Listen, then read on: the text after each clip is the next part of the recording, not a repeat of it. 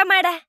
Saludé con la mano mientras me detenía junto a ella. Aparqué rápidamente y la saludé. Oye, Sonia, otra semana trabajando en el centro comercial. Nunca entenderé por qué querrías hacer esto. ¡Eres rica! Me reí. Hay más en la vida que ser rica. Le di un codazo en broma. Y además, mis padres son ricos. Simplemente disfruto ayudando a la gente y quiero hacer algo por mí misma, ¿sabes? En este momento no me di cuenta de que un cambio de eventos estaba a punto de cambiar toda mi vida. ¿Quieres saber cuáles fueron? Sigue mirando. Oye, alerta de chico misterioso. Me guiñó Tamara mientras atendía a un cliente. Todos los sábados un chico lindo entraba a la tienda y miraba a su alrededor pero nunca compraba nada. Sin embargo, hoy se me acercó. Hola. Sus deslumbrantes ojos azules se posaron en los míos. Se rascó la cabeza con nerviosismo. Hola, ¿cómo puedo ayudarte? Sonreí cortésmente. Sé que no me conoces, pero... Se aclaró la garganta y habló rápidamente. ¿Puedo llevarte al cine alguna vez? Seguro, ¿por qué no? Me dijo que se llamaba Dante e intercambiamos números. Durante las próximas semanas hablamos todos los días. Era divertido y muy tranquilo. Al final fuimos al cine a una cita. Después del cine me invitó a salir con él en otras citas y después de tres meses éramos oficialmente pareja. Una noche mientras veíamos una película me volví hacia Dante y le pregunté, ¿qué tipo de pizza deberíamos llevar a lo de Tamara? ¿Ah? Dante me miró confundido. El sábado. Tamara nos pidió que fuéramos a ver una película este fin de semana y dijimos que llevaríamos una pizza. Oh, sí, ¿qué tal hawaiana y pepperoni? Suena bien, pero este no fue el único incidente donde parecía no tener ni idea de lo que estaba diciendo. Una vez se olvidó de que hicimos reservaciones para la cena. Otra vez se olvidó del nombre de Tamara. Pero la gota que colmó el vaso fue cuando pidió palomitas de caramelo con nueces en el cine cuando sabía que yo era alérgica a las nueces. Cuando regresamos al auto después de la película me volví hacia él. Dante, ¿qué está pasando contigo? A veces siento como si fueran dos personas diferentes. Dante bajó los ojos. Lo siento mucho, Sonia. Sabía que debería habértelo dicho antes, pero estaba un poco avergonzado y no quería que pensaras que era un bicho raro. Tomé su mano. ¿Por qué pensaría que eres un bicho raro? Dante suspiró profundamente. Cuando tenía siete años tuve un accidente automovilístico y me golpeé la cabeza. Papá dijo que tuve amnesia durante unos dos meses antes de que todo volviera a mí. Pensaron que me recuperaría por completo, pero poco después de recuperar la memoria, algunas de mis memorias a corto plazo parecían tener lagunas. Por lo que básicamente a veces se me olvida algo y otras no. Lo entendería si quieres romper conmigo y no volver a hablarme nunca más. Dante, siento mucho que hayas tenido que pasar por eso. Me acerqué y lo besé. Eres el único que amo. Dante sonrió. ¿Qué tal si vamos a mi casa un rato antes de que te dejen tu hogar? Asentí. Nunca antes había estado en la casa de Dante. Cuando llegamos a la puerta principal, mis ojos se abrieron como platos. La casa era preciosa. Parecía sacado de una revista, ricos y famosos. Esto es hermoso, dije mientras conducíamos hacia la casa. Una vez que me acomodé con una copa de vino, le pedí, háblame de tu familia. No soy muy cercano a mi familia. Después de que mamá falleció, nos separamos. Apreté su mano. Lo siento mucho. No te preocupes, las cosas suelen salir bien. Dante rápidamente cambió de tema. Estuvimos juntos unas horas antes de que me llevara a casa. Mientras estaba en el centro comercial buscando un regalo de aniversario para mis padres, vi a Dante y estaba a punto de acercarme a él cuando el tipo con el que estaba hablando se dio la vuelta. Fue entonces que me quedé boquiabierta. El tipo era exactamente igual a Dante. Incliné mi cabeza.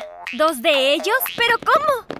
Cuando Dante se volvió me escondí entre los percheros fuera de una tienda de ropa hasta que él y el otro tipo se alejaron. Corrí todo el camino hasta mi coche. Después de llorar unos minutos en mi auto, caí en la cuenta de que probablemente ese era el motivo por el que Dante no recordaba todo lo que le contaba. Eran dos personas. Es decir, ¿quién hace eso? Mi tristeza se convirtió rápidamente en ira. Si los muchachos quieren jugar, entonces debemos jugar.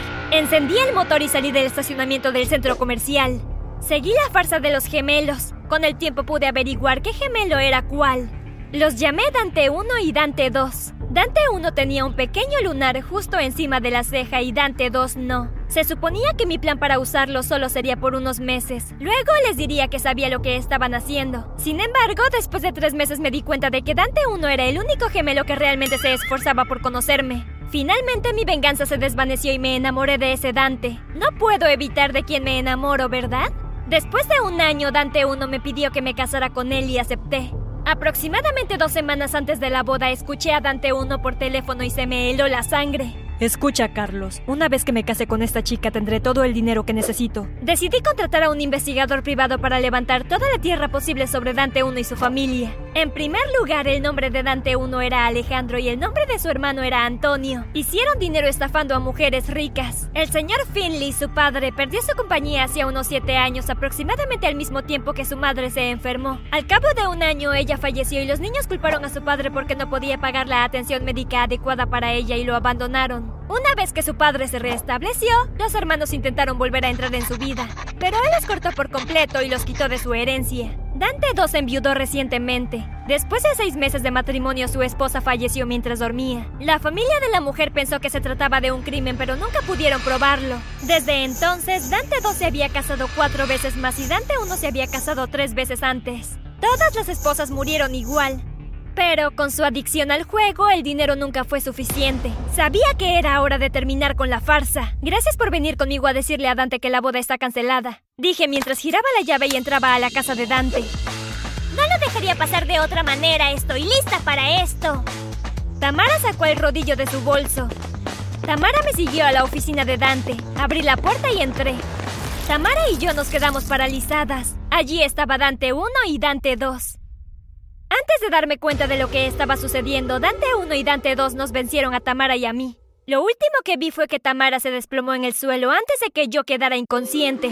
Cuando desperté, Tamara y yo estábamos en un bote atadas y amordazadas. ¡Agarra sus piernas! Antonio le dijo a Alejandro. Observé con horror cómo Tamara se movía y se retorcía mientras la levantaban y le tiraban por la borda. ¡No! Grité a través de mi mordaza. Las lágrimas rodaban por mi rostro. Tamara estaba muerta y era mi culpa. ¿Cuál es el plan para esta? Antonio me dio una patada cuando Alejandro puso en marcha el motor del barco. Tenemos que ceñirnos al plan. Carlos quiere su dinero. Una vez que atracamos me vendaron los ojos y me llevaron a otro lugar. Cuando me quitaron la venda de los ojos estaba en una habitación parecida a una mazmorra que olía fatal. Había un agujero en el suelo que funcionaba como retrete y un pequeño banco en la esquina. Estaba encadenada. Alejandro me dijo que llamara a mis padres y les dijera que nos íbamos a fugar para casarnos en una ceremonia rápida y que tenía que sonar feliz. Fueron los dos minutos más difíciles de mi vida. No sabía si después de esa llamada volvería a ver u oír las voces de mis padres. Mis padres nos dieron su bendición y les dije que estaría sin celular disfrutando de mi luna de miel durante los próximos tres meses y que no deberían preocuparse por mí. Les prometí que sabrían de mí tan pronto como regresara. Alejandro me amenazó para ponerme un vestido de novia y publicaron fotos en mi página de redes sociales. Luego Antonio falsificó nuestro certificado de matrimonio y un mes después fingieron mi muerte. Dijeron que morí en un accidente de navegación después de que Alejandro y yo tomáramos un crucero privado a una isla remota. Alejandro, por ser mi marido, se quedó con todos mis bienes. Después de seis meses de ser prisionera pude escapar aprovechando que Antonio accidentalmente dejó abierta la puerta de mi mazmorra. Tardé tres días en llegar a la casa de mis padres. ¿Sonia? Mamá gritó mientras me abrazaba y me llevaba adentro. Papá entró corriendo en la habitación. Margarita, ¿qué dijiste? Miró a mamá antes de darse cuenta que estaba en la habitación. Mis padres me llevaron a un médico privado que me hizo algunas pruebas. Nunca revelaron al médico mi verdadera identidad. Él me recomendó que descansara un poco y me puso en una dieta estricta hasta que pudiera consumir los alimentos como debía. Aproximadamente dos semanas después de mi fuga, mis padres pagaron no solo para que me hiciera una cirugía plástica, sino que también me hiciera un cambio de imagen completo. También cambiamos legalmente nuestros nombres. Sabían que los gemelos probablemente todavía me estaban buscando y no iban a dejarme ir dos veces. Después de curarme de la cirugía plástica, nos mudamos a otro país y esperamos comenzar una nueva vida. Pero, ¿qué haces cuando intentas comenzar una nueva vida, pero tu pasado vuelve a atormentar? Mientras compraba en una tienda vi a Tamara ayudando a un cliente. Sí, Escuchaste bien. ¿Cómo podría ser esto posible? No podía dejar pasar esto. Contraté a una joven, Amanda, para que se hiciera amiga de Tamara. Le dije qué decir y cómo actuar. También cambiamos su nombre a Estefanía. Una vez que Amanda entabló una relación con Tamara, le dije que la invitara al club. Le pusimos un micrófono a Amanda y enviamos a dos guardias de seguridad privados para que la cuidaran en caso de que algo saliera mal. Mientras estaban en el club, Alejandro y Antonio aparecieron. Oye, Estefanía, me gustaría que conocieras a mis dos hermanos. Antonio y Alejandro. Mi mandíbula cayó. ¿Sus hermanos? Tamara explicó que su padre tuvo un romance con su secretaria que murió durante el parto. Pero a diferencia de sus hermanos, tomó el apellido de su madre y no el de su padre. Más tarde en la noche descubrí que yo era su objetivo desde la primera semana que Tamara me conoció en el centro comercial y comí de su mano todo ese tiempo. Contraté a un investigador privado para que siguiera al señor Finley durante unas dos semanas antes de tomar mi decisión. El señor Finley era una versión mayor y atractiva de sus hijos. Sabía que tenía que ser cuidadosa para lograr mi cometido. Si me sentí mal por involucrar al señor Finley en este lío, quizás solo un poco, pero eso no me impidió hacerlo. Los viernes por la tarde el señor Finley visitaba galerías de arte. Me aseguré de estar en la última galería de arte a la que fue esa tarde. Me acerqué a él mientras miraba una de las obras. ¿Ya has descubierto lo que es? El señor Finley me sonrió. ¿Todavía no tienes alguna idea? Él sonrió. Parece una jirafa que dibujé cuando tenía cinco años y cuando le pregunté a mamá qué era, me dijo que era un perro. El señor Finley se rió de buena gana. Pasamos de un cuadro a otro y al final de la noche estábamos tomando una copa en Marianos, uno de los restaurantes más caros de la ciudad. No pasó mucho tiempo antes de que me ganara el corazón del señor Finley, o debería decir Giovanni. Después de tres meses, Giovanni y yo nos casamos. Una lección que aprendí de antes, siempre tener grabaciones de todo. Sin decírselo a Giovanni, coloqué cámaras diminutas por la casa y pagué a una empresa para que vigilara a mis hijastros. Me enteré de que planeaban secuestrarme. La noche del secuestro noté cuando entraron a la casa y presioné mi alarma que alertó a la policía. Me senté en la oficina y esperé a que entraran. ¿Qué quieren? Levanté mis manos en el aire. Alejandro, Antonio y Tamara. Todos llevaban máscaras negras y ropa negra. Solo queremos secuestrarte por unos días. Su esposa pagará una suma considerable para que regrese ilesa, dijo Tamara. Vamos a agarrarla y salir de aquí, dijo Alejandro con impaciencia. Tamara caminó detrás de la mesa y agarró mis brazos mientras Antonio me apuntaba con el arma. En ese momento se abrió la puerta de la oficina. Era Giovanni. ¿Qué diablos está pasando aquí? Giovanni miró alrededor de la habitación. Señor, quédese ahí. Antonio intentó disimular su voz. Antonio, ¿eres tú?